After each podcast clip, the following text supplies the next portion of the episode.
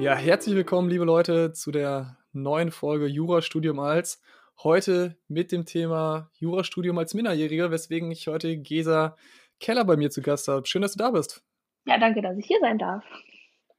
Wir haben heute ein sehr interessantes Thema. Dafür wollte ich natürlich dich erstmal vorstellen, damit die Leute so ein bisschen Hintergrundinformationen haben. Und zwar hast du dein Abi gemacht mit 16 und auch mit 16, ein halbes Jahr später angefangen zu studieren, weswegen du dann die ersten drei Semester, beziehungsweise im dritten Semester, hast du ja eben auch gesagt, dann 18 geworden bist und eine recht lange Zeit als Minderjährige studiert hast, was, glaube ich, schon sehr außergewöhnlich ist. Habe ich, was heißt ich glaube, ich kann sogar belegen, weil ich noch mich äh, gegoogelt hatte und rausgesucht hatte, wie viele Leute denn minderjährig sind, wie viele Studierende. Du darfst mal raten, wie viel Prozent das sind im Jahr 2016, 2017 im Wintersemester. In ganz Deutschland? Genau, genau. Also ich gehe davon aus, das hat das Statistische Bundesamt zumindest äh, rausgehauen, diese Zahl. Von daher gehe ich jetzt mal davon aus, dass wirklich für ganz Deutschland gilt. Ach, das ist natürlich jetzt schwierig. Ich denke, es sind so 7 Prozent. Ich kann dir die Prozentzahl nicht sagen. ich kann dir die absolute Zahl aber sagen. Das ist natürlich jetzt schwierig, weil ich ja nicht weiß, wie viel. Dann würde ich, ich glaub, sagen. Glaube, oh Gott, nee, ich will, das wäre jetzt spekuliert. Ähm, du darfst die absolute Zahl sagen. Die absolute Zahl, da würde ich mich jetzt super blamieren. Ich denke so 15.000? Ja, du bist ungefähr dreimal zu hoch. Es sind knapp 4.300. Was ja völlig absurd ist. Also wenn man mal überlegt, wir haben eine juristische Fakultät in Köln mit knapp 5.600 Studierenden, Pi mal Daumen. Und im ganzen Bundesgebiet gibt es ja weniger Leute, die minderjährig sind, während sie studieren, als wir Studierende an der Uni haben. Und das ja genau ist der Hintergrund für diese heutige Folge, worüber uns, wir uns gerne austauschen wollen. Und ja, nebenbei vielleicht noch so zwei, drei weitere Informationen. Du bist mittlerweile jetzt seit wenigen Tagen 19. An der Stelle nochmals herzlichen Glückwunsch nachträglich. Ich hatte ja schon vorher gratuliert, was man vielleicht dann dazu sagen kann, wir kennen uns schon äh, seit, Gott, wann war das? Seit einiger Zeit auf jeden Fall. Lange mittlerweile. Mitte, Mitte, Mitte 2018 war es ungefähr, ne? Ja. Und daher kenne ich schon viele Sachen, aber ich stelle dir natürlich die Fragen, als ob ich gerade zum ersten Mal davon gehört habe, um auch die Leute jetzt nicht irgendwie vor vollendete Tatsachen zu stellen. Ähm, und ja, mittlerweile warst du Vorsitzende bei Elsa. Das hast genau. du auch genau. mal so ganz nebenbei gemacht, auch als du minderjährig warst noch. Bis, äh, warst du Vorsitzende bei Elsa und hast nebenbei auch gleichzeitig noch im Landtag NRW gearbeitet. Also ein, man könnte sagen, ganz straffes Programm. Und jetzt habe ich schon ganz viel zu Anfang geredet. Jetzt erzähl du doch mal, wie oder was es noch über dich Wissenswertes gibt, wie du den Studienanfang vielleicht erlebt hast. Oder nein, vielleicht sogar noch vor dem Studium, weil damit man als Minderjährige studiert, muss man ja auch schon vorher recht zügig durch die Schulzeit gekommen sein. Vielleicht erzählst du einfach mal alles, was dir gerade auf der Seele liegt und dir dazu einfällt. Alles, was mir auf der Seele liegt. Ja, soll ich mal bei der Windel anfangen? Oder ähm, ja, also ähm, ich habe die Schule etwas schneller durchlaufen als äh, die meisten anderen Schüler. Ich ähm, bin damals mit knapp fünf Jahren eingeschult worden ähm, und habe dann die vierte äh, Klasse übersprungen, bin also von der dritten Klasse direkt aufs Gymnasium gekommen. Dann ging meine äh, schulische Laufbahn eigentlich relativ normal weiter. Aber das hatte dann zur Folge, dass ich zwei Jahre jünger war als die meisten, äh, als ich mein Abitur gemacht habe. Dann wollte ich weitermachen und studieren und habe erstmal aber ein halbes Jahr Pause gemacht. Äh, in der Zeit habe ich aber auch tatsächlich ganz normal gearbeitet als Kellnerin und habe auch noch ähm, ein paar Praktika gemacht, um so ein bisschen in den Alltag reinzukommen und mal zu sehen, was das äh, Leben denn überhaupt ist. Nee, was heißt denn für dich jetzt, äh, du hast gesagt, du hast dann normalen, ja, oder normal, normal weiter in der Schule, oh Gott, oh Gott, völlig Fastbild. Nein, du hast erzählt, du hattest ja ganz normal erstmal einen äh, Uni-Alltag, wollte ich schon sagen, Schulalltag, so, jetzt endlich. Was heißt denn ganz normal, ja, den ganz normalen Schulalltag, wenn man dann schon so sehr früh eingeschult wurde, dann die Klasse übersprungen hatte. Merkt man da schon einen Unterschied so alterstechnisch? Weil ich finde zum Beispiel jetzt mit Mitte 20 sind zwei Jahre plus minus drei, vier, fünf Jahre plus minus häufig gar nicht mehr zu merken. Ich fand es damals in der Schule schon deutlich spürbarer, wenn man sagt, okay, ich war jetzt hier irgendwo äh, zwei Jahre älter oder jünger als irgendwer. Naja, sagen wir mal so, also man hat es natürlich schon irgendwie gemerkt, Aber der Grund, wieso ich übersprungen habe, war ja nicht nur, dass meine schulischen Leistungen gut gewesen wären, sondern ähm, einfach, weil ich ähm, doch weiter war als andere, auch äh, von meiner Entwicklung her, sodass ich ähm, natürlich immer die Kleinste war. Bin auch jetzt grundsätzlich nicht die Größte, natürlich ist es so aufgefallen, aber es ist jetzt nicht so, dass ich da äh, interessenstechnisch irgendwie äh, hinterhergehangen hätte. Also ähm, das war nie der Fall. Ähm, was natürlich der Fall war, dass ich ähm, von diesen außerschulischen Aktivitäten, also dieses Feiern und andere Sachen, dann doch nicht eher in den Bereichen bei den Gruppen dabei war, sondern dann eher in den Gruppen in der, in der Stufe war, wo man das nicht so gemacht hat. Aber das ist tatsächlich nie so groß aufgefallen. Ja, und wo du jetzt vor allem auch so das Feiern ansprichst, ist das natürlich ein super Übergang zum Studium, zu den ersten Semestern im Studium, die ja tendenziell häufig damit anfangen, dass man das erste Semester eher mit die Stadt kennenlernen, recht unbeschwert beginnt, wo man dann auch häufig unterwegs ist, viel feiert. Wie war es denn da? Wie war der Beginn im Studium? Musstest du dich einschränken? Ähm, hast du es gespürt, dass du vielleicht an der Stelle dann doch nochmal die ja, zwei Jahre jünger warst als die anderen? Ja, also ich habe das definitiv sehr gespürt, aber ähm, hatte großes Glück, dass ich ähm, einen Freundeskreis gefunden hatte zu Anfang, die super tolerant waren und ähm, auch einfach sehr auf mich geachtet haben, dass ähm, man diese Abendaktivitäten so gestaltet hat, dass ich da doch irgendwie mitmachen konnte. Das heißt, dass man das Feiern dann auf die Sachen beschränkt hat, wo ich dann wirklich auch rein durfte. Da Köln darauf beschränkt ist, dass man ähm, ab 18 dann eigentlich alles rein darf grundsätzlich ähm, in meiner Stadt, wo ich herkomme, aus Mönchengladbach, da äh, darf man auch mit diesem kleinen Mutti-Zettel, den die meisten wahrscheinlich kennen, ähm, noch irg irgendwie länger unterwegs sein. Ähm, aber das ging dann in Köln nie. Ähm, bei den äh, anderen Sachen war das eigentlich immer irgendwie, dass alle Leute auf mich Rücksicht gegeben haben. Also, dass dann doch irgendwie an mich die, das angepasst wurde. Ja, und gab es dann vielleicht so die Situation auch, wenn wir jetzt mal so an die Ersti-Tage denken, erst die Einführung ist ja so, der abendliche Abschluss immer, dass man irgendwo noch in eine Bar und später in einen Club geht. Wie war es da? War dann für dich die Situation, dass du sagen musstest, ja, sorry Leute, ich kann jetzt einfach, darf einfach nicht mehr äh, mit, ich muss jetzt gehen und ihr könnt weiter Spaß haben, um es jetzt mal überspitzt zu sagen? Oder weil da kanntest du ja noch die nicht Male so viele Leute, das war nicht diesen engen Freundeskreis.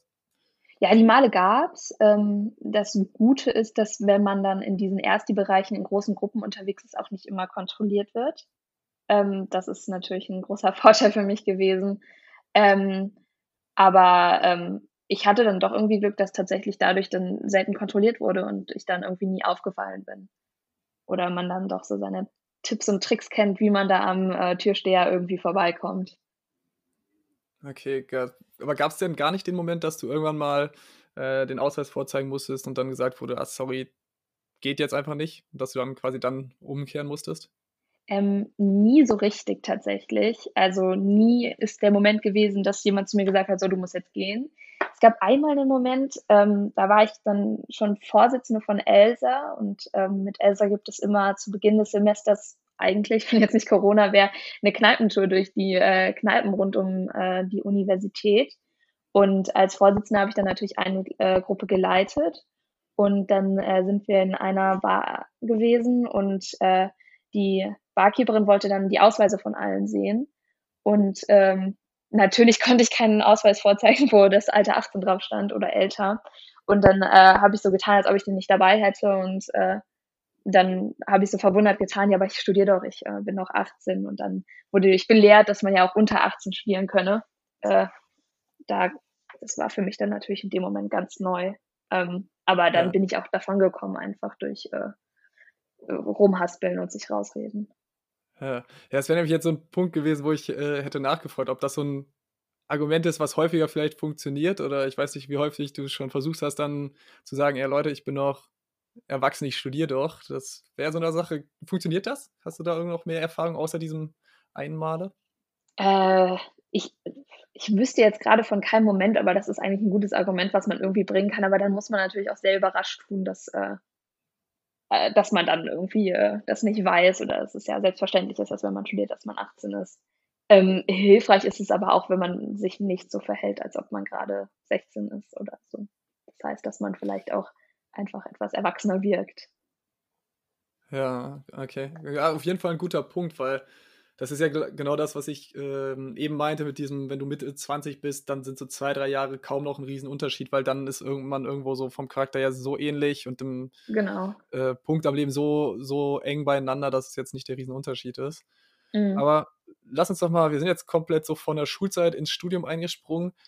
Wie ist denn so dieser Zwischenschritt gewesen? Also, erstmal vielleicht die Frage, war für dich von Anfang an klar, dass du auch dann mit 16,5 bisschen mehr als 16,5 studieren möchtest definitiv? Oder war dann auch irgendwo der Gedanke, wo du sagtest: „Ja, äh, vielleicht sollte ich doch lieber erst 18 werden?“ Ähm, ich wollte eigentlich immer gerne reisen.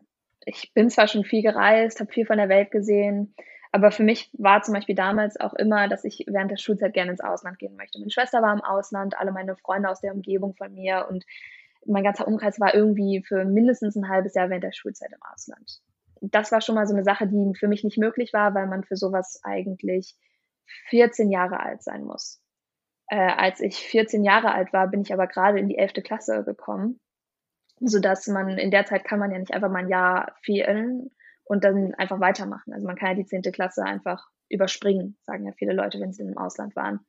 Ähm, sodass ich eigentlich dann irgendwie gerne nach dem Abitur reisen wollte, ganz anfangs. Das ist aber nicht möglich in dem Sinne, weil man für die meisten Sachen dann doch irgendwie 18 sein muss, weil man sonst brauchst du für alles die Unterschrift deiner Eltern. Du musst ja irgendwie immer eine Gewährleistung haben, dass du hier gerade die Sachen machen darfst. Du brauchst irgendwie eine Vollmacht, du brauchst wenn irgendwas ist, du kannst nicht für dich alleine entscheiden in Notfallsituationen. Und das ist einfach nicht das, was ist. Und sonst musst du halt einfach in eine Gastfamilie gehen, ins Ausland und in die Schule gehen. Und das ist ja eigentlich nicht die Freiheit, die man haben möchte nach dem Abitur. Sodass für mich dann doch schon klar war, ich will studieren, weil was anderes bleibt mir ja nicht übrig. Okay, aber ist es denn so viel anders jetzt im Studium, wenn man jetzt mal anfängt mit Immatrikulation, äh, mit Wohnungssuche? Weil so viel kann ich ja verraten, du bist hier nach Köln gezogen, wohnst nicht mehr bei deinen Eltern. Ähm, das sind ja so zwei Punkte, wo man ja eigentlich sagt, okay, als Minderjährige weiß jeder, der äh, BGB AT gehört hat, ist das nicht so ohne weiteres möglich. Nee, das ist definitiv nicht so. Also, wie ich ja eben sagte, ich komme ja relativ aus der Nähe von Köln. Ähm, sodass die Wohnungssuche doch äh, sehr Hand in Hand mit meinen Eltern ging ähm, und ich anders auch gar keine Wohnung bekommen hätte. Die Wohnung läuft auch tatsächlich immer noch auf meinen Vater, also ich bin gar keine Mieterin. Ähm, ja, für so viele Sachen braucht man das dann doch nicht. Also es gibt an der Universität eine Generalvollmacht, die die Eltern unterschreiben, sodass man alles, was mit der Universität und universitären Aktivitäten zu tun hat, alleine regeln darf unter 18. Ähm, das ist super hilfreich, weil sonst bräuchte man ja für jede Anmeldung zu einer Klausur die Unterschrift der Eltern. Ähm, das ist aber doch Gott sei Dank gut geregelt von der Uni. Ähm, ansonsten, ja, wenn man zur Bank möchte, wenn man umzieht, ich kann ja auch nicht alleine einfach mal ein Auto fahren. Also man braucht für alles irgendwie dann noch die Eltern, die dann einen rumkutschieren und für einen Sachen besorgen. Also mal zu Ikea fahren ist dann halt auch nicht dran. Aber äh, es ist doch weniger, als man denkt tatsächlich.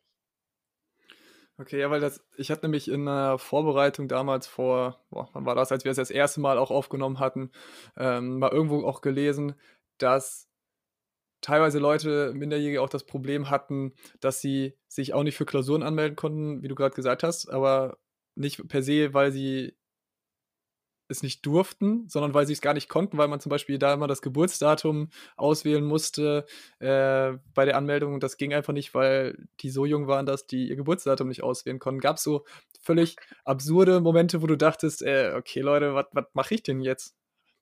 Ähm, nee, Gott sei Dank irgendwie nicht. Also ich wüsste jetzt keinen Moment, wo, der, wo ich irgendwie da stand und nicht weiter wusste, weil es irgendwie doch irgendwie eine Lösung immer gibt.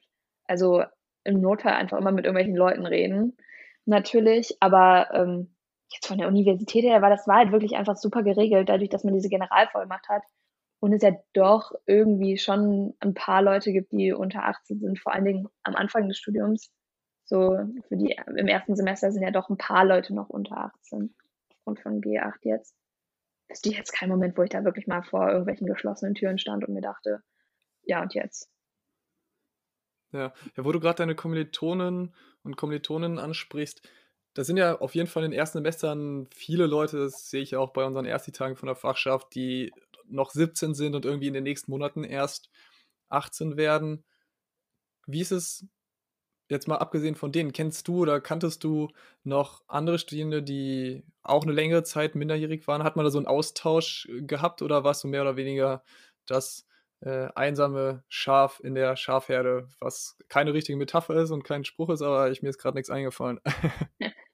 Ähm, ne, also ich kannte jetzt niemanden. Dadurch, dass ich ja doch recht viel über Elsa in der Fachschaft mit dabei war und auch ähm, viele Erstsemester kennengelernt habe, hat man dann so ab und zu mal so jemanden kennengelernt, weil die dann doch gerne damit prahlen tatsächlich irgendwie. Ähm, komischerweise gibt es da viele Leute, die das dann so ganz laut hinrufen, so ich bin noch 17. Ähm, aber die meisten wurden dann so ein, zwei Monate später 18. Ich kenne jemanden aus ähm, äh, Zeiten vorm Studieren, die auch an, in den ersten zwei Semestern ihres Studiums ähm, minderjährig war, aber ähm, in einer ganz anderen Stadt, irgendwo anders in Deutschland. Und da hat man sich jetzt auch nicht so groß ausgetauscht. War jetzt nichts Großes. Okay, also ich war dann doch irgendwie, ich war jetzt kein einsames Schaf, aber ich war dann doch irgendwie alleine. Aber jetzt nicht, dass ich alleine war, aber ich war die Einzige. Okay, weil das wäre nämlich jetzt die nächste Frage gewesen, ob du dich jetzt irgendwo gefreut hättest, wenn noch quasi ein äh, Leidensgenosse oder eine Leidensgenossin da war. Aber eigentlich wäre das ja zu viel gesagt, weil du ja gerade schon meintest, dass es für dich gar nicht so schlimm war, dadurch, dass man nee. allein schon hier in dem Beispiel die Generalvollmacht hatte und eigentlich recht smooth, recht entspannt das Ganze angehen konnte. Total. Wie war es denn bei, wie war es denn bei Elsa? Weil da ist doch wahrscheinlich die Generalvollmacht äh, für die Uni sowieso völlig irrelevant oder von Seiten der Uni völlig irrelevant. Und brauchtest du ja jedes Mal, wenn du irgendwas gemacht hast, die ja, ähm, Einwilligung deiner Eltern oder die Genehmigung später? Gefühlt schon. Da fällt es mir auch tatsächlich ein. Da stand ich vor einmal vor geschlossenen Türen. Ich, ähm, ich war, bei Elsa ist das aufgebaut in Präsident, Vizepräsident und Finanzer, der Vorstand, der äh, dreiköpfige Vorstand. Und äh, ich wollte anfangs gar nicht Präsidentin werden. Ich wollte eigentlich lieber Finanzerin werden.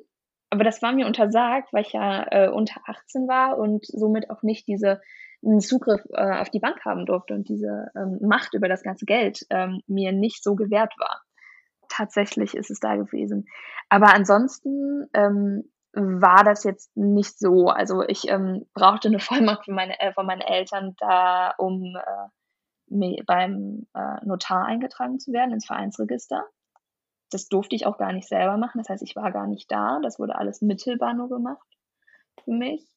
Ähm, aber ähm, ansonsten ging das doch, weil man dann als Präsident da dann die Vollmacht von den Eltern hatte und dann doch selber agieren durfte. Okay, wie war es dann, als ihr nach Israel geflogen seid? Das war ja quasi die, du bist ja in Israel, in Tel Aviv, äh, 18 geworden. Genau.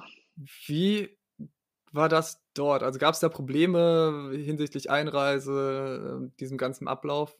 Also in Tel Aviv wart ihr im Rahmen von Elsa, deshalb warst du ja auch mit dabei und wahrscheinlich auch, weil es einfach super interessant wäre, wärst du so äh, mhm. mitgeflogen. Mhm. Gab es da irgendwo Probleme? Ähm, ja, keine Probleme. Also äh, nochmal zum Verständnis, also wir, ähm, Elsa organisiert immer irgendwelche Study Visits, nennt sich das, und da ist man im Austausch mit irgendwelchen anderen Elsa-Standorten. Und dann waren wir damals in äh, Tel Aviv äh, vor einem Jahr, genau. Und ähm, da ist uns dann ein Abend vor dem Abflug aufgefallen, dass wir ja gar keine Generalvollmacht von meinen Eltern haben oder eine Vollmacht, weil man ja eigentlich auch so eine Einreisevollmacht immer mal dabei haben sollte, da ähm, in Israel große ähm, Kontrollen sind an den Grenzen, auch Einreisekontrollen. Ähm, da war dann nochmal so ein kleiner ähm, Moment der Panik, weil ich ja auch nicht zu Hause bin. Das heißt, ich wohne ja, wie gesagt, nicht bei meinen Eltern. Ähm, vor Ort ging das alles relativ. Das Nachtleben ist natürlich ein bisschen schwieriger gewesen. Aber da man als große deutsche Gruppe eh nicht kontrolliert wird, ist es dann auch egal. Und wenn man jetzt so ein bisschen noch weiter deinen dein Lebenslauf, deinen Lebensalltag abklappert, hast du ja auch einen Nebenjob noch beim Landtag. Wie war es da? Hat sich oder du hast ja auch vorher noch erzählt, dass du gekellnert hattest, schon während, äh, nee, stimmt gar nicht, zwischen der Zeit äh, von Schule zu Studium.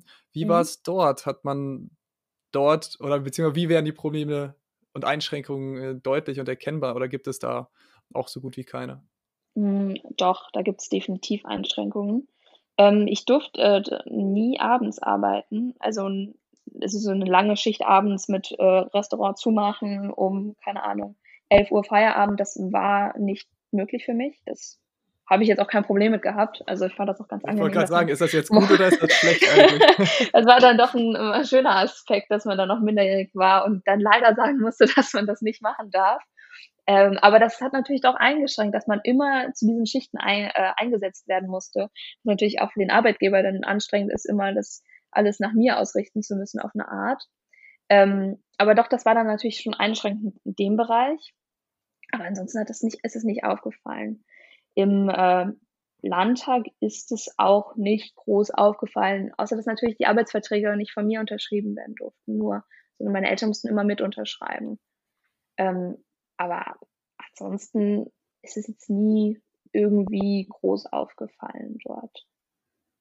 Ja, aber wie, wie ist denn das Gefühl, weil ich ist mir jetzt gerade so in den Sinn gekommen, dass als ich ausgezogen bin, da war ich äh, auch gerade, ja stimmt gar nicht, so 18,5 war ich ungefähr und war dann richtig, ja, glücklich, war so ein richtiges Machtgefühl, als ich meinen ersten Mietvertrag unterschrieben habe, den ich selbst unterschrieben habe, bezahlt natürlich nicht selber. Da fehlte einfach das Einkommen für, als damals in der ja. Ausbildung, ohne Einkommen in der Ausbildung. Ähm, aber es war trotzdem so ein Machtgefühl. Das war so richtig cool, so die ersten Unterschriften überleisten, den Ausbildungsvertrag unterschrieben. Das war so richtig, ja, groß und erwachsen sein.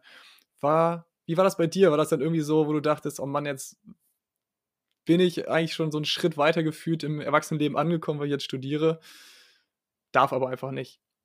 Und jetzt auch, auch in dem Fall auch im Arbeitsvertrag, das sehe ich jetzt schon mit so als, ich bin jetzt äh, mit der Schule fertig und jetzt mehr oder weniger dann im Beruf, auch wenn es jetzt so ein vorübergehender war, ähm, das zählt jetzt auch mit dazu. Nee, also dieses große Machtgefühl, das kam dann tatsächlich letztes Jahr, als ich äh, 18 wurde. Und dann, das äh, hatte ich tatsächlich irgendwie nie, weil ich ja immer abhängig von meinen Eltern war, in jeder Art und Weise. Also ähm, ob das jetzt mit den Unterschriften war, dann weiß ich ja natürlich, wie viele Studierende auch finanziell von denen abhängig, bin es immer noch.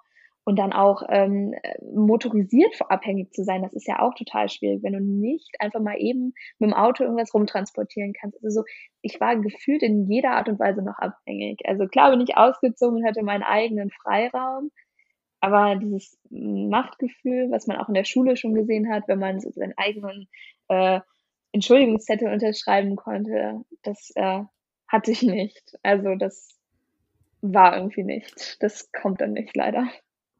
Okay, und wie hat sich das dann geändert, als du 18 geworden bist? Weil ich weiß gar nicht mehr, wie es damals so bei mir äh, war. Dieser, dieser 18. Geburtstag als solchen ist, glaube ich, recht unspektakulär gewesen für mich, weil ich so grundsätzlich auch kein großer Fan von Geburtstagen bin. Ja. Ähm, und ich jetzt so, ja, Mitte 20 ändert sich sowieso nichts mehr.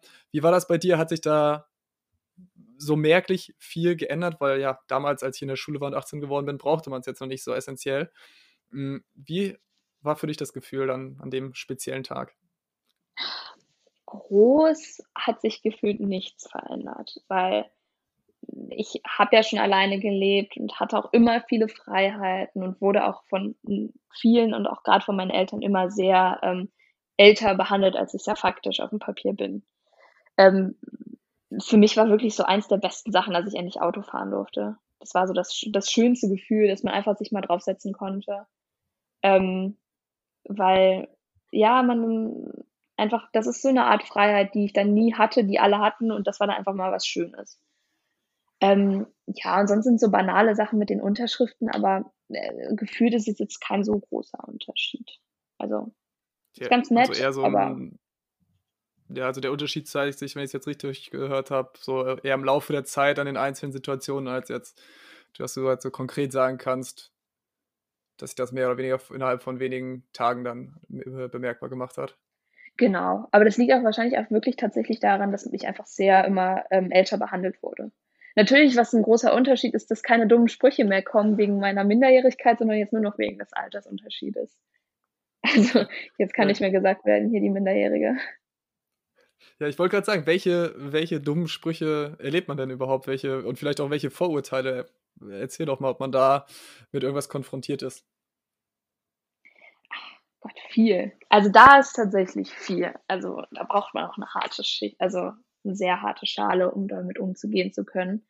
Ähm, ja, man wird doch tatsächlich unter 18 noch mehr als Kind gesehen, weil irgendwie viele Leute doch diese 18 noch diese Schwelle ist zwischen Kind und Erwachsensein. Ähm, ja, jetzt mit dem Altersunterschied wird auf jeden Fall oft immer noch, ich habe viele Freunde, die aber auch ähm, Mitte, Ende 20 sind. Das heißt, da wird öfter mal so gesagt, ja, da warst du noch gar nicht geboren oder so. Das kommt dann auch immer sehr oft als Spruch. Oder äh, da ich ja auch äh, 2001 geboren bin, dann natürlich auch noch nach dieser markanten Jahrtausendwende, kommen dann auch die Sprüche, ja, das ist ein anderes Jahrtausend. Das ist äh, vor deiner Zeit. Ich wüsste jetzt gerade ad hoc keinen signifikanten Spruch, der da irgendwie. Aber sind das dann eher Sprüche so im freundschaftlichen äh, Verhältnis oder ist das dann auch eine andere Behandlung von den Personen? Also, dass du sagst, dass die sich dich wirklich als nicht ganz voll nehmen. Ich weiß nicht, ob das die beste Beschreibung ist, dass sie, aber dass man einfach in deren Verhalten einen Unterschied dann auch merkt. Oder ist das so ein freundschaftliches Necken? Also definitiv ist es ein freundschaftliches Necken. Also ähm, bei den meisten. Also das kriegst du ja auch selber mit, dass äh, das ja doch öfter nochmal zur Sprache kommt. das ist auch lustig. Also ich kann damit ja auch umgehen. Also ich kann auch gut über mich selber lachen.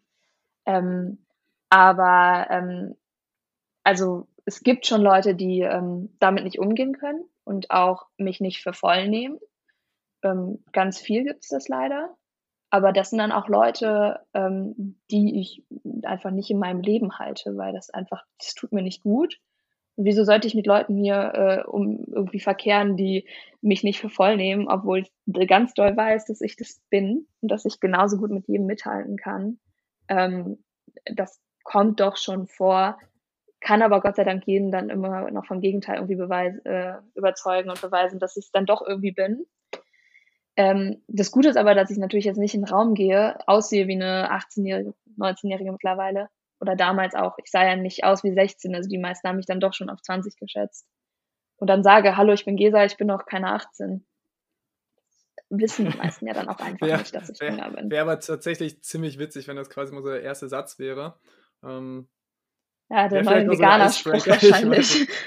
oh, jo, richtig, richtig schön jedem erzählen, äh, ob man will oder nicht. Man, ja, genau. Ähm, ist bestimmt auch so der Icebreaker auf jeder Party. Ähm, nee, ähm, du hast gerade über die Behandlung von anderen oder das Verhalten anderer Leute gegenüber deiner Wenigkeit gesprochen.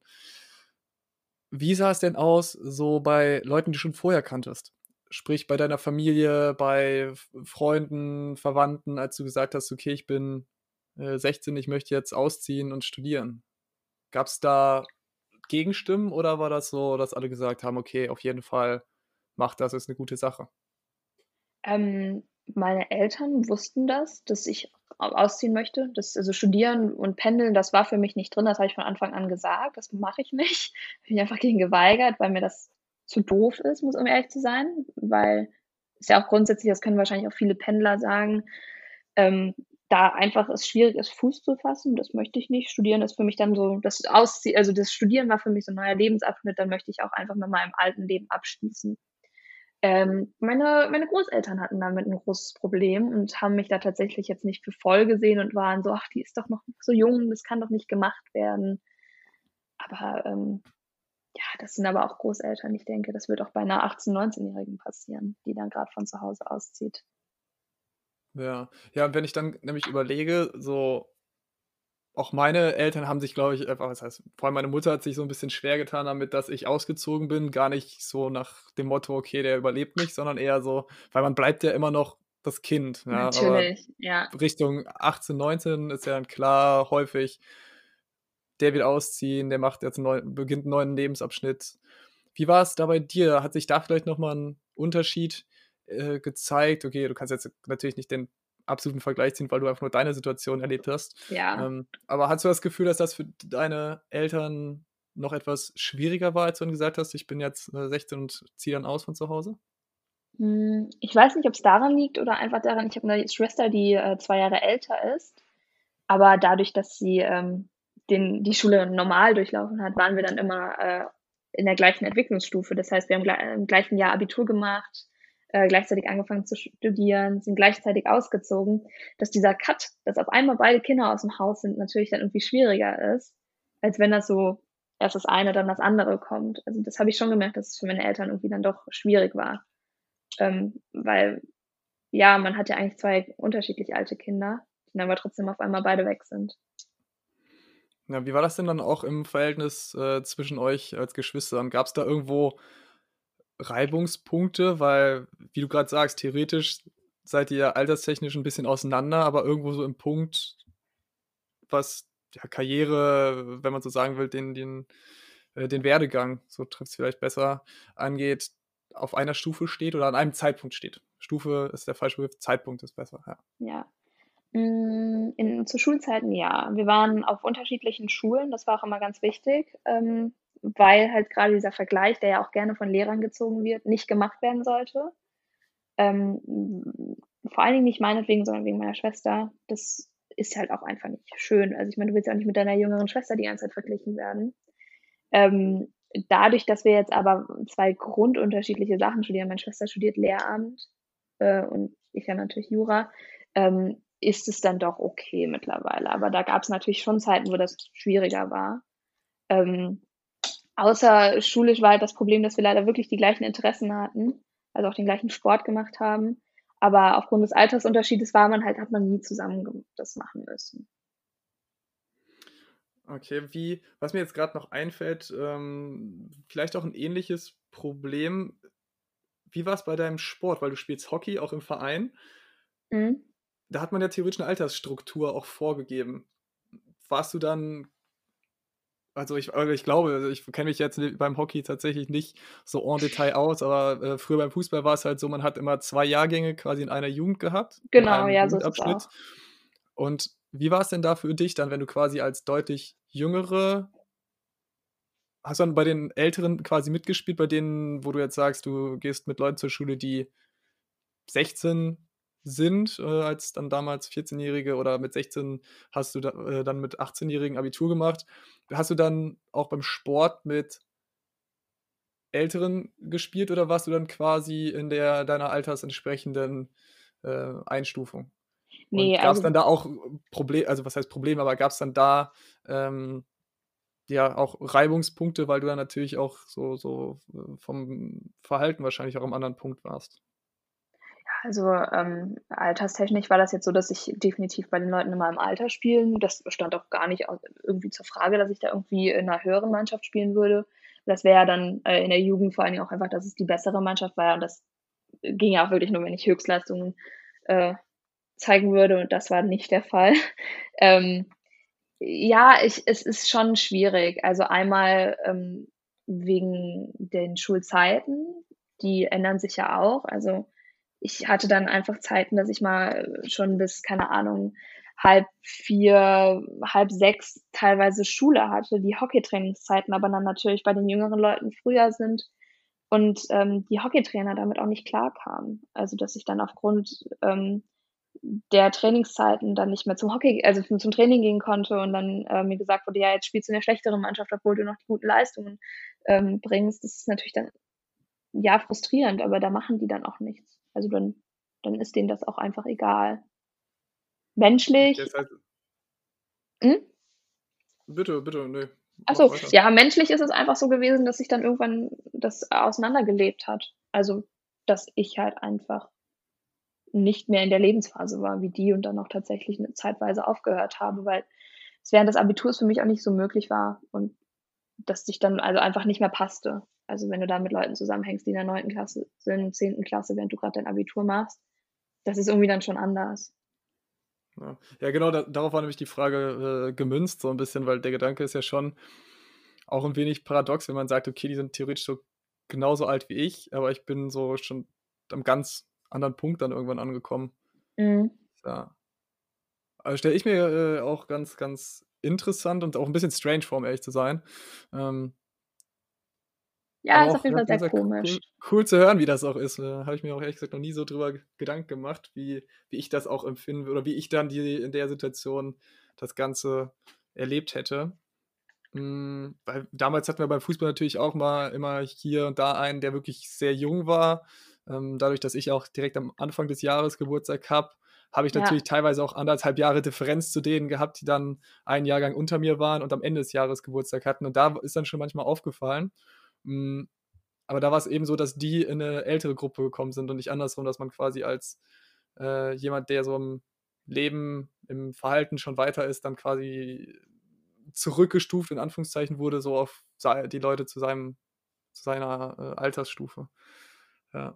Ja. Also, äh, ja, was mich aber auch interessieren würde, um ähm, nochmal, da wollte ich eigentlich eben schon einhaken, bin ich ein bisschen drüber hinweggekommen, zum Thema Wohnen und Wohnung. Du wohnst ja alleine mhm. und wo ich mir dann gedacht habe, auch irgendwann, wäre ich an deiner Stelle ausgezogen, hätte ich es dann besser gefunden, nicht in eine WG zu ziehen, so quasi nicht alleine zu sein, wenn man mit 16 auszieht? Oder hätte ich so gemacht wie du? Ich habe keine Lösung, aber wie kam es dazu, dass du gesagt hast, du willst alleine wohnen? Ähm, ich habe anfangs nach WGs gesucht. Ähm, so oder so ist es natürlich schwierig, eine WG zu finden. Das weiß ja jeder gerade in Köln. Ähm, ich habe aber per se auch einfach keine Antworten bekommen, weil ich 18 bin. Dann habe ich es eine Zeit lang einfach nur, nur geschrieben, so, hi, ich bin Gesa. Und dann wurde dann schnell nach dem Alter gefragt und dann mh, mm, wollten die wenigsten mich dann haben, was aber auch irgendwie auf eine Art mh, vielleicht nicht richtig, aber verständlich ist. Also ich könnte mir auch vorstellen, so jemand Junges, also die meisten WGs wollen ja auch keine so jungen Leute und dann ähm, ist es natürlich auch schwierig und dann schwer einzuschätzen. Ich meine, die kennen mich ja dann noch nicht und denken, wissen, hören dann nur irgendwie eine 16-Jährige, da hat man da natürlich auch ein Kopfkino, was da auf einmal kommt. Also ich könnte mir da, also da denkt man natürlich jetzt nicht, dass da irgendeine Person kommt, die wie über 16 wirkt, ähm, sondern eher viel jünger. Zugegebenermaßen ging es mir tatsächlich ähnlich, als wir mal einen neuen Mitbewohner oder eine neue Mitbewohnerin gesucht hatten, dass wir auch eine Anfrage bekommen hatten von einer, die 16 war, meine ich. Ja, ich glaube, es war, müsste 16 gewesen sein, wo wir dann aber nicht nur deshalb gesagt haben, dass wir ähm, sie eher nicht wollen, weil da waren dann auch andere mit, Dinge mit, ja, Abi abgebrochen und äh, Lehre abgebrochen und wir dann ja, nee. Das ist natürlich ja, nochmal also, schwieriger. Genau, genau. Da ist dann wieder der Punkt, wo man sagt, okay, wie ist man denn sonst aufgestellt? Weil dann ist ja Alter irgendwann nur noch eine Zahl, in Anführungszeichen. Ja. Ich kann das aber auch, um ehrlich zu sein, gut verstehen, dass die mich da nicht haben wollten. Ich hätte da ja auch, also wenn da so eine Kleinigkeit irgendwie denen bei mir nicht gefallen hätte und dann das Alter dann nochmal ein bisschen größer hervorstehen wird, dann, dann ist das ja schon auf eine Art verständlich, weil die wissen ja dann eher nicht, was kommt. Ja, aber ja, wie wäre das denn jetzt heute, wenn du sagst, du würdest jetzt in der, äh, aus deiner Wohnung eine WG machen, ähm, mal ganz einfach gesagt, und jemand kommt und sagt, ja, hi, ich bin äh, 16, ich würde gerne bei dir wohnen, studiere, keine Ahnung, irgendwas. Mathe, Mathe auf Lehramt. Ähm, ja, wenn ich mir jetzt eine, ich würde mir die Person halt wirklich einfach auch mal ganz angucken. Also wenn das jetzt eine 16-jährige Person wäre, die ähm, schon mit beiden Beinen fest im Leben steht und auch wirklich weiß, was sie ist und was sie will, komm rein. Wenn das aber eine 16-jährige Person ist, die sich wirklich wie eine 16-jährige Person verhält, dann würde ich auch sagen, tut mir leid. Aber vielleicht ist es auch noch nicht der Zeitpunkt für dich auszuziehen. Hm.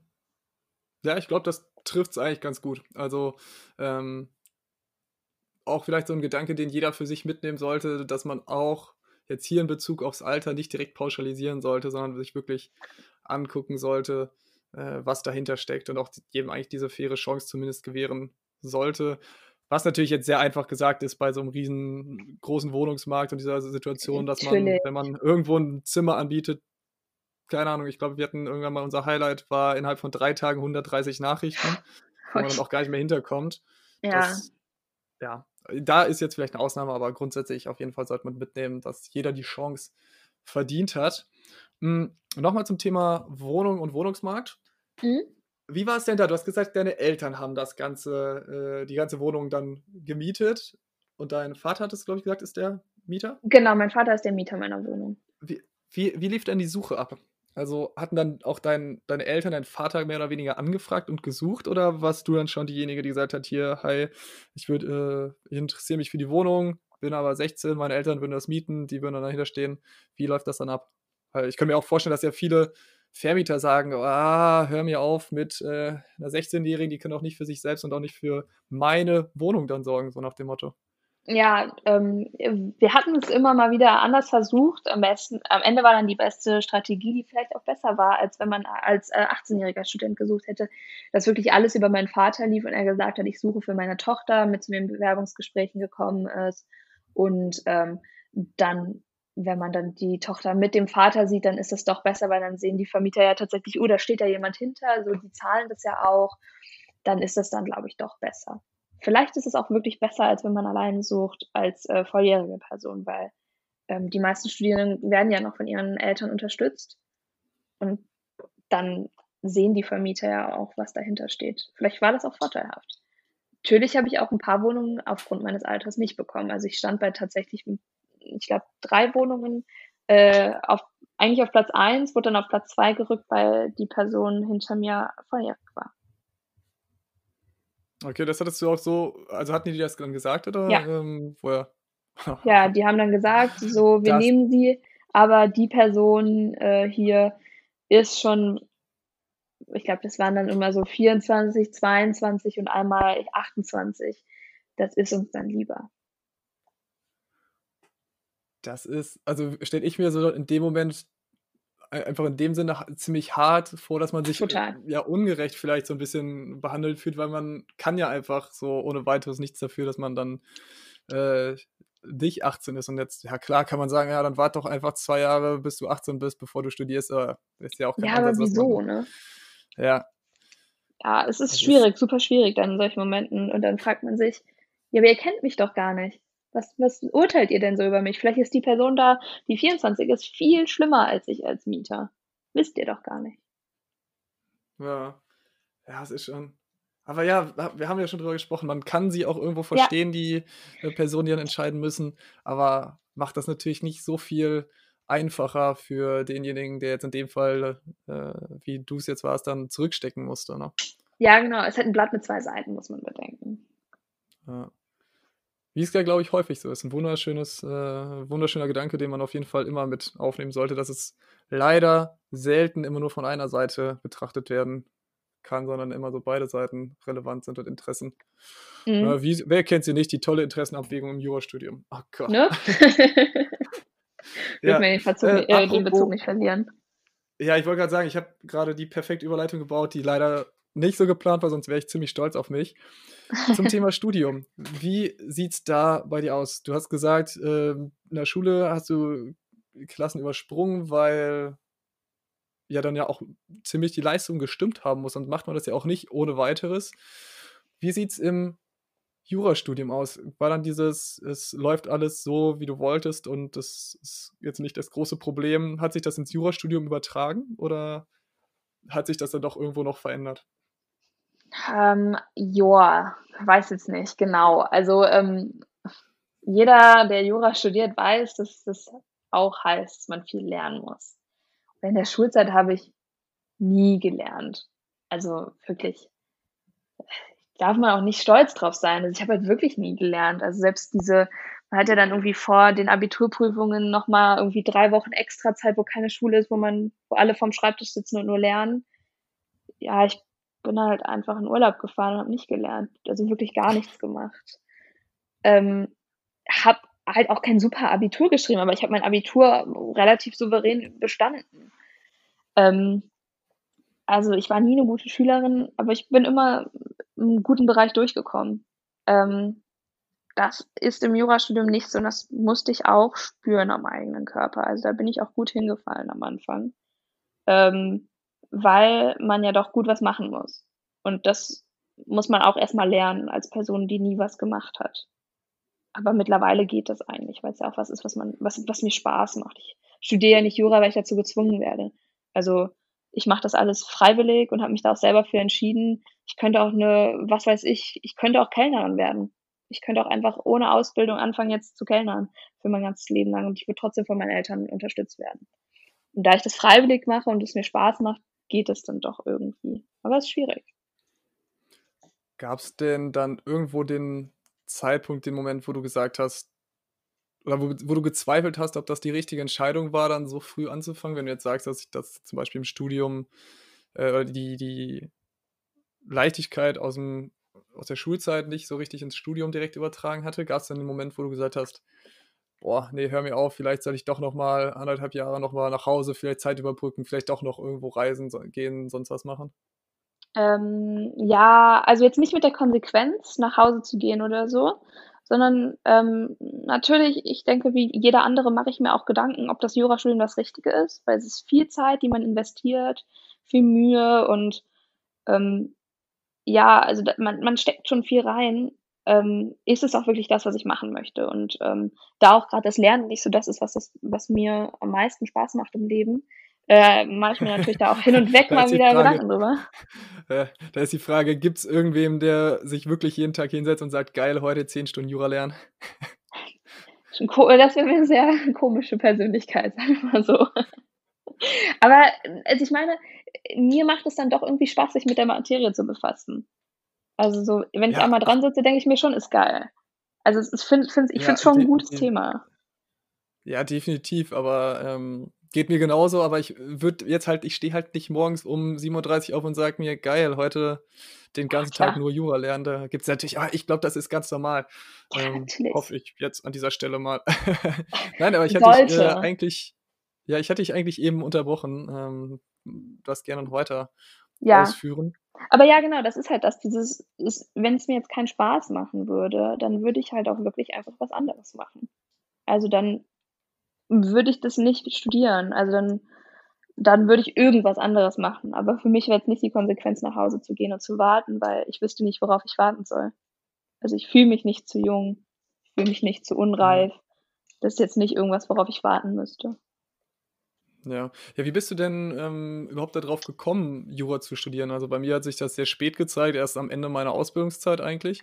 Von daher bin ich jetzt eh nicht das Paradebeispiel, aber so meistens ist es ja so, dass man sich eher genau in der Zeit, wo du eigentlich schon fertig warst mit der Schule und eigentlich die Entscheidung schon getroffen hattest, dass man sich dann um den Dreh erst langsam fragt, okay, was möchte ich machen? Was gibt es Konkretes, was mich interessiert? Wie das, war das dann bei dir, dass es ja auf Jura hinauslief?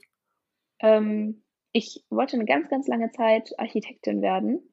Hatte auch schon ein Schülerstudium gemacht, hatte ähm, mein Praktika der, Praktikum in der Schule und alles Mögliche äh, in die Richtung ausgelegt und war auch wirklich in die Richtung, okay, ich werde an der RWTH äh, Architektur studieren. Ja, irgendwie ist es dann doch nicht so gekommen, weil ich saß dann irgendwann in der 10. Klasse mit meiner Mutter im Auto und ich habe die aus irgendwie, ich weiß gar nicht mehr genau wieso, ich habe sie angeschaut und sagte, Mama, ich glaube, Architektur ist nichts für mich. Das wird nichts. Äh, und dann sagte, mir sie, äh, sagte sie mir, dass sie das schon immer wusste. Es mir aber nie gesagt wird, weil ich meine, ich soll das machen, worauf ich Lust habe. Und wenn ich wirklich jetzt Architektur studieren möchte, auch wenn sie es nicht bei mir sehen, dann soll ich es machen. Ähm, und äh, auf derselben Fahrt haben wir Radio gehört und es kam irgendein Interview mit einem Juristen.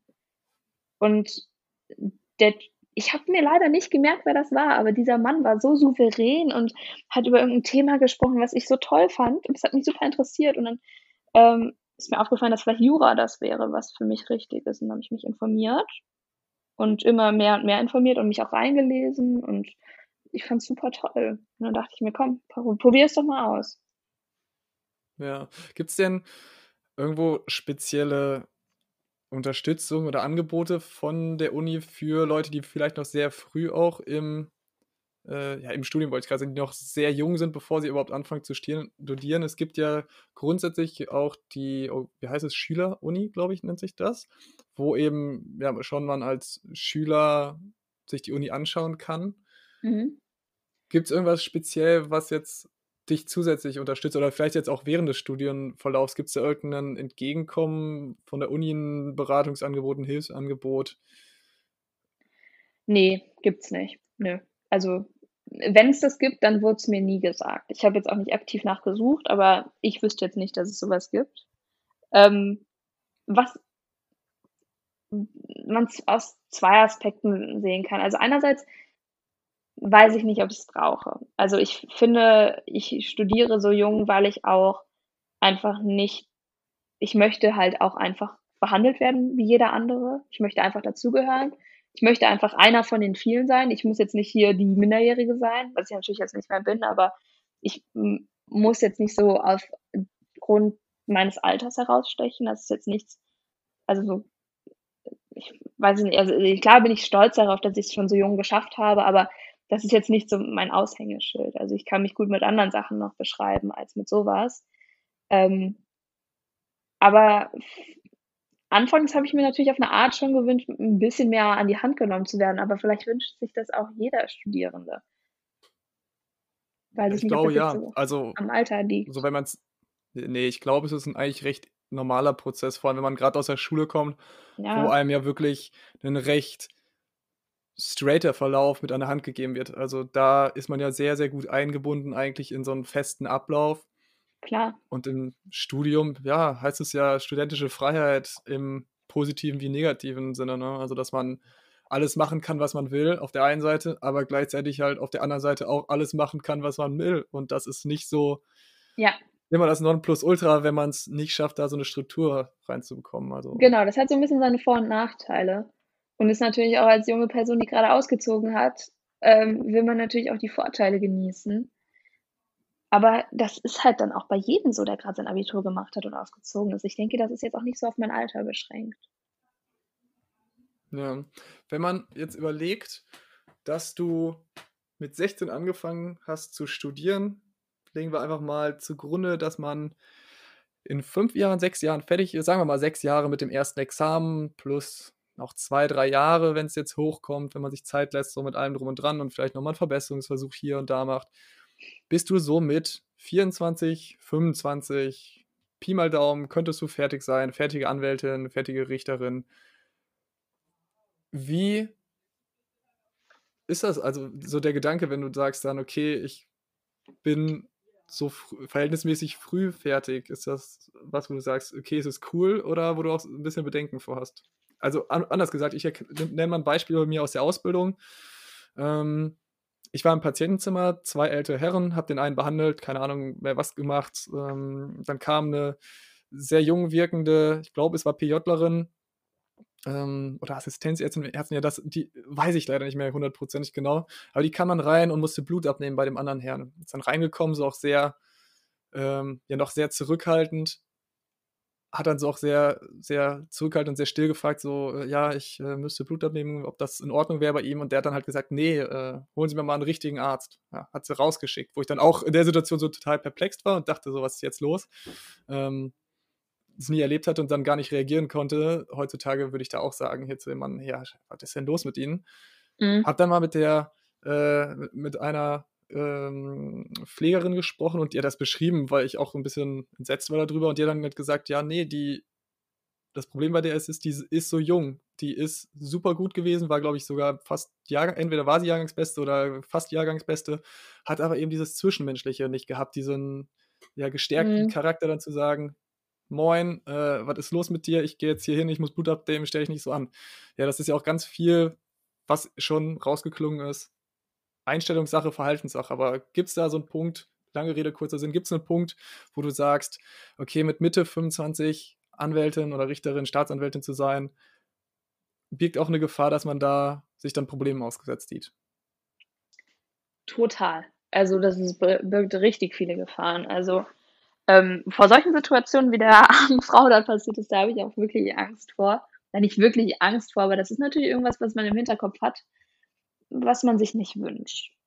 Aber ähm, ich denke, ich kann meinen Mann sehr gut stehen. Also ich kann da doch mich sehr gut beweisen, dass mir dieses Zwischenmenschliche, würde ich jetzt mal einfach so von mir behaupten, nicht ganz fehlt. Also dass ich dann doch äh, da auch gut überzeugen kann und nicht das kleine Mäuschen in der Ecke bin.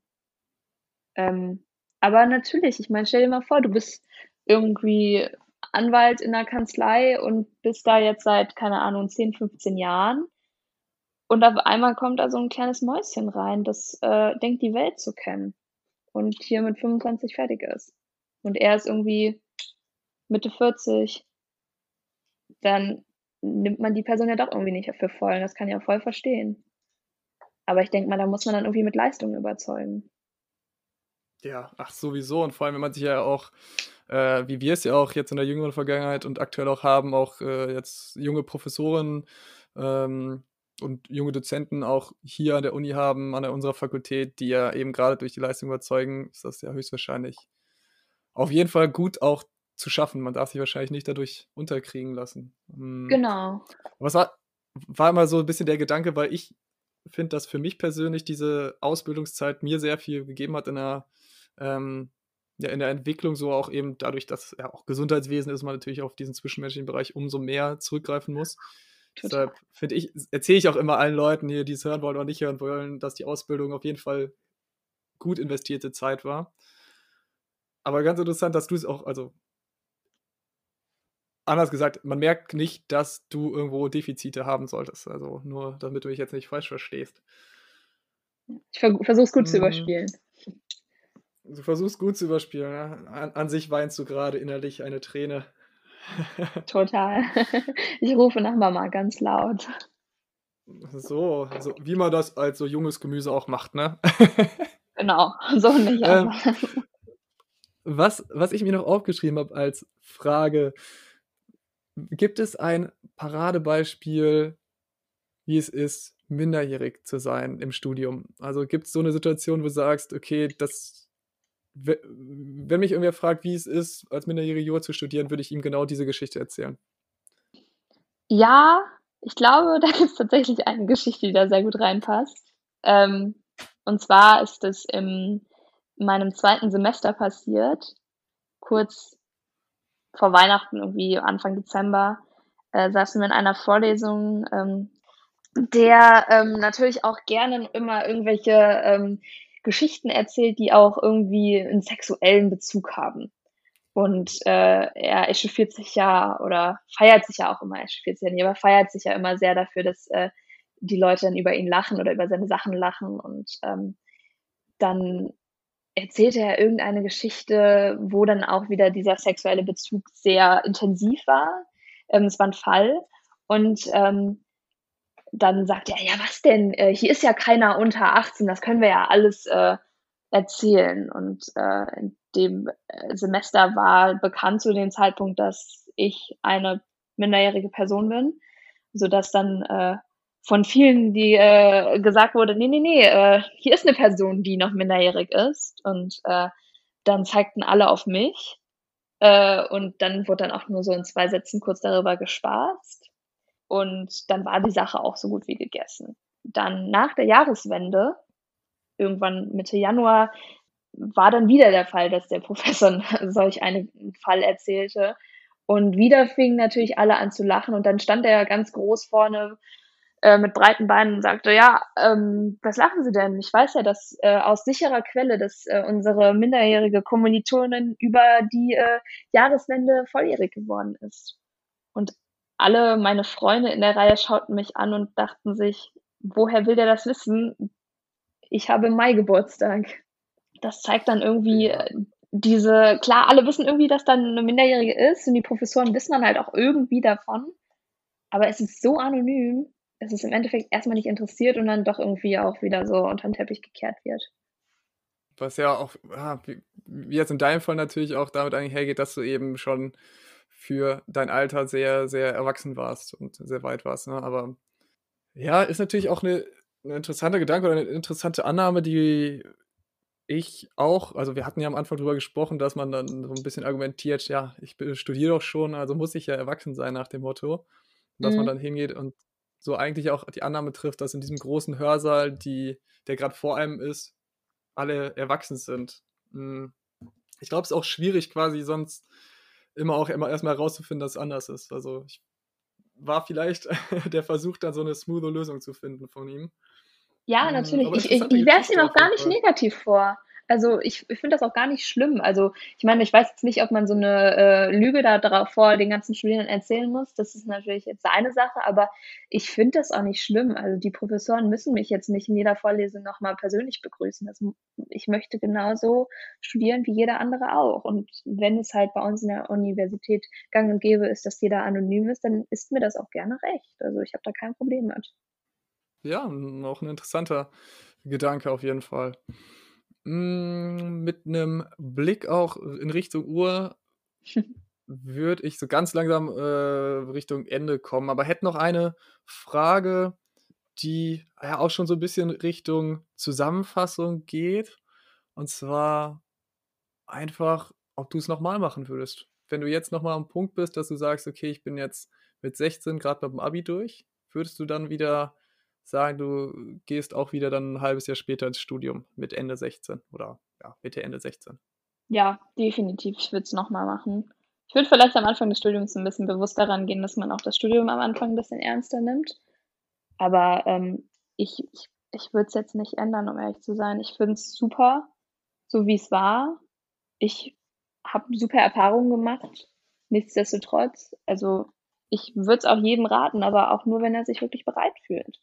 Also, ich war mir immer bewusst und war auch immer schon sehr von Anfang an selbstständiger Mensch und wusste, was ich möchte. Aber wenn ich jetzt an dem Punkt gestanden hätte, ohne zu wissen, was ich in der Zukunft machen möchte, hätte ich es vielleicht nicht nochmal gemacht.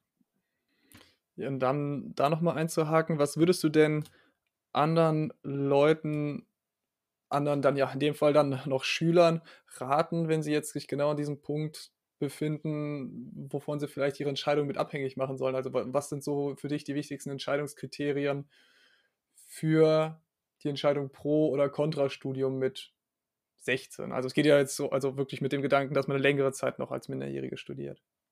Mhm. Ich würde mir selber erstmal bewusst machen, ob ich äh, das, was ich studieren möchte, studieren möchte. Und wenn nicht, muss es unbedingt ein Studium sein. Also ich persönlich, ich musste nicht studieren, aber da man Jura natürlich nur studieren kann, war das für mich dann außer Frage. Aber wenn ich mir nicht sicher wäre, was ich machen möchte, nicht auf Teufel komm raus, irgendwas zu studieren einfach andere Sachen machen. Praktika sind auch unter 18 möglich. Man kann auch arbeiten unter 18, das ist kein Problem. Und dann da vielleicht auch wirklich diese zwischenmenschlichen Lebenserfahrungen auch so irgendwie nochmal mit lernen. Ähm, und dann doch sich und die Welt vielleicht kennenlernen, wenn man sie nicht so kennt. Also ich kannte sie, natürlich kenne ich sie noch immer nicht, aber ich kannte sie doch für mein Alter recht gut und war mir recht sicher wenn ich das nicht gewesen wäre, hätte ich die, diese ganzen Schritte nicht gemacht. Ja, ich glaube, sehr, sehr guter Aspekt. Vielleicht gibt es ja auch hier von den Personen, die gerade bis zu diesem Zeitpunkt tatsächlich noch dabei sind und äh, zugehört haben, hier welche, die vielleicht kleine Geschwister haben, die auch recht früh fertig sind. Vielleicht, es muss ja gar nicht unbedingt mit Anfang 16 sein, kann ja auch so Anfang 17 sein, dass man vielleicht wirklich nur in Anführungszeichen früh eingeschult wurde. Ja. Ähm, ja, vielleicht hilft dieser, das ganze Gespräch, das ist ja auch mit der Intention überhaupt entstanden, denjenigen weiter und die können das weitertragen und ähm, ja, aus deinen Erfahrungen auch berichten, weil wie soll man es anders lernen, wenn man nicht irgendwo jemanden hat, der es schon mal erleben musste oder erleben durfte, glaube ich wahrscheinlich eher. Es klang, müssen ist jetzt, glaube ich, zu durfte. hart gesagt bei dir. Ja. Nee, du wolltest gerade noch was sagen? Nee, ich glaube, das ist schon eher, dass ich es erleben durfte. Also ich sehe es jetzt nicht als Last an. Ah, okay, ja, ja. Ne, also so klingt es auf jeden Fall auch. Und ja, so wie ich dich äh, kenne, ist es ja auch auf jeden Fall richtig so beschrieben. Ja. Hm, ja, langsam zum Schluss kommt, habe ich das ändert hat sich tatsächlich nämlich zwischen der zwischen den ersten Aufnahmen und jetzt geändert, dass es mittlerweile ein Fazit quasi am Ende gibt, ein ein digitales Handout, ein, äh, auditives Handout, so. Ähm, du darfst dich jetzt etwas zurücklehnen, nachdem ich dich jetzt recht lange, recht viel ausgequetscht habe und ja, gucken, ob ich jetzt keinen Unfug erzähle und dir gut zugehört habe. Falls irgendwas falsch war, korrigier mich doch bitte. Mach ich. Hm, zum Thema Jura studieren, generell studieren als minderjährige Person, kann man als erstes festhalten, dass es sich nicht unbedingt am Alter als Zahl festmacht, sondern viel entscheidender das Verhalten ist, ob man eben noch recht jung wirkt, recht jung ist oder ob man quasi schon sich an, an dem Punkt befindet, wo dann auch die Kommilitonen und Kommilitonen sind. Die Vorurteile, die einem begegnen, sind auf jeden Fall existent und auch die Einschränkungen, die einem begegnen können, wenn man jetzt zum Beispiel über die ähm, Clubsituation als Beispiel redet, sind vorhanden, können auch unangenehm sein, aber es gibt auf jeden Fall für alles Lösungen, wenn man flexibel ist, wenn man sich jetzt sagt, man hat sich nicht auf spezielle Punkte eingeschossen. Zum Beispiel, ja, keine Ahnung, bleiben wir bei dem Beispiel mit dem Club, dass man vielleicht auch aus irgendwelchen Filmen sieht, dass man im ersten Semester nur Party macht, was dann einfach schlicht und ergreifend nicht so möglich ist. Aber wie gesagt, Lösungen sind auf jeden Fall möglich und es kommt auch immer darauf an, auf seinen Freundeskreis, auf sein Umfeld, dass man ja selbst auch festlegen kann. Also niemand zwingt einen ja dazu, mit Leuten was zu tun haben, die dann mit einem nicht auf einen selbst Rücksicht nehmen. Und das sollte ja jetzt nicht nur im Fall der Minderjährigkeit gelten, sondern ja eigentlich überall im guten Freundeskreis. Also das ist ja so, finde ich, auch immer so ein essentieller Faktor, der einen Freundeskreis ausmacht. Mm, ansonsten, ja klar, was noch, man noch mitnehmen sollte, was jetzt vielleicht ein bisschen einen anderen Ansatz hat, dass man jedem eine Chance geben sollte, egal ob er jetzt volljährig ist oder auch minderjährig ist.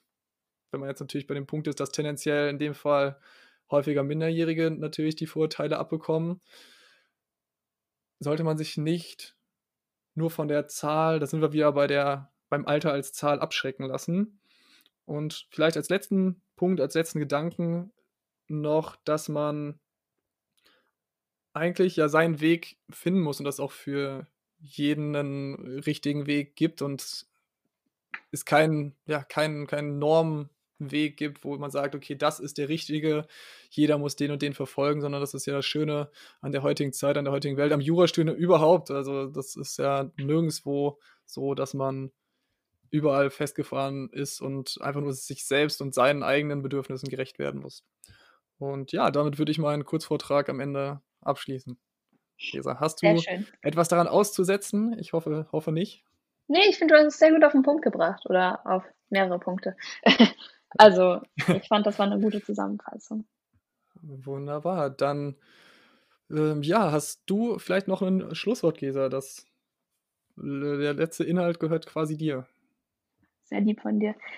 Ach, eigentlich finde ich, haben wir das eigentlich gut alles zusammengefasst. Ich ähm, hoffe, dass die Leute irgendwie dadurch nochmal so eine andere Sicht darauf bekommen, da die meisten im Studium doch was älter sind und vielleicht auch nochmal jüngere Leute grundsätzlich vielleicht ein bisschen mehr ernst nehmen und auch grundsätzlich bei Leuten nochmal vielleicht ein bisschen abwarten, bevor sie sich irgendwie ihr Urteil bilden.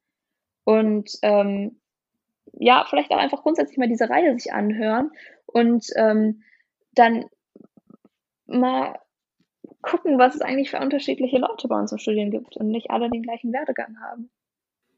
Ja, wunderbar. Ich glaube, das ist ein super Gedanke, natürlich auch durch die Werbung für diese Reihe. Ja, ich, ich finde es super, nein. muss ich sagen. Ja, nein, nicht nur deshalb, aber das stimmt. Das ist ja auch genau der Grundgedanke gewesen, dass man irgendwann sich so selbst als Maßstab nimmt und so ein bisschen zugrunde liegt, das, was ich mache, das, was ich denke, das, was meine Meinung ist, ist so, das Nonplusultra ist der Maßstab, an dem sich jeder andere messen muss. Und das hab, hätte ich auch ganz gerne mal hin und wieder, dass äh, alle das so machen, wie ich es möchte, aber das ist ja einfach nicht so. In so einer großen Welt, in so einer großen Gemeinschaft kommt es auf jeden Einzelnen an und jeder Einzelne ist anders. Ja, genau. so, jeder Jack ist anders. Ja, wir sind ja, ja? in äh, Köln. Ne? ja, Gesa, dann würde ich sagen, ähm, ich bedanke mich sehr, sehr herzlich dafür, dass du die Zeit gefunden hast, dass du das äh, so offen und ehrlich auch beantwortet hast. Finde ich wirklich großartig. Auch, dass das Ganze ja, noch danke, das zweite Mal die zweite Aufnahme geklappt hat. Ja, ja gerne. Äh, ich finde es, also wie gesagt, ich dafür gibt es von deiner Seite aus brauchst du mir nicht denken. Ich bin ja froh, dass ich dich hierfür gewinnen konnte und vor allem, dass du auch so was Spannendes überhaupt zu erzählen hast. Ja.